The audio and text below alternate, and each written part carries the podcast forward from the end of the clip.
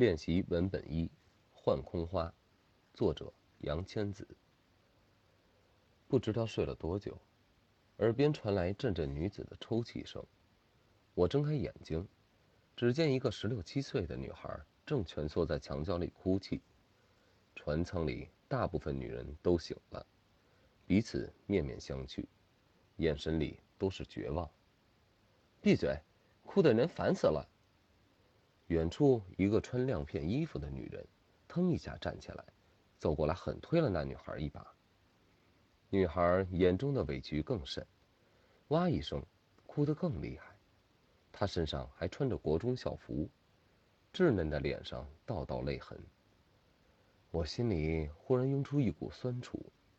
她清冽的哭声提醒着我，过去平静美好的生活，我已经再也回不去了。我抬起头，仔细看去，穿亮片衣服的女人长得不错，大眼，高鼻梁，只是五官都很浓艳，反倒让整张脸失了重点。眼看她一巴掌就要挥过去，我刚想阻止，坐在小女孩身侧的女人却比我快，一把将她回护在怀里，声音冷漠中透着憔悴，说。不过是个孩子，你跟他计较什么？那女人年纪颇大，有三十几岁的样子，身穿棉布衬衫，眉目里透着一抹风霜之色。大家都在一条船，能不能活过今晚都是未知。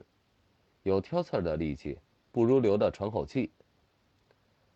我瞥那女人一眼，淡淡的说：“世人总说困兽之斗。”被关在这样一个狭小、绝望的空间里，估计谁都会觉得憋闷。只不过他的火气太大，却拿旁人来发泄。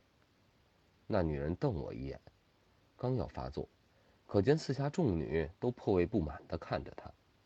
顿了顿，竟立即调转话锋说：“嗯，姐姐妹们，我也是心焦，这哭有什么用？如今这情形……”咱们得一起想想法子。嗯嗯，我叫姚莹，小姑娘，你叫什么？她蹲下身子，带着示好的意思，轻声细语的问那小女孩：“我我我叫夏子涵。”小姑娘扑闪一下眼睛，怯怯的回答：“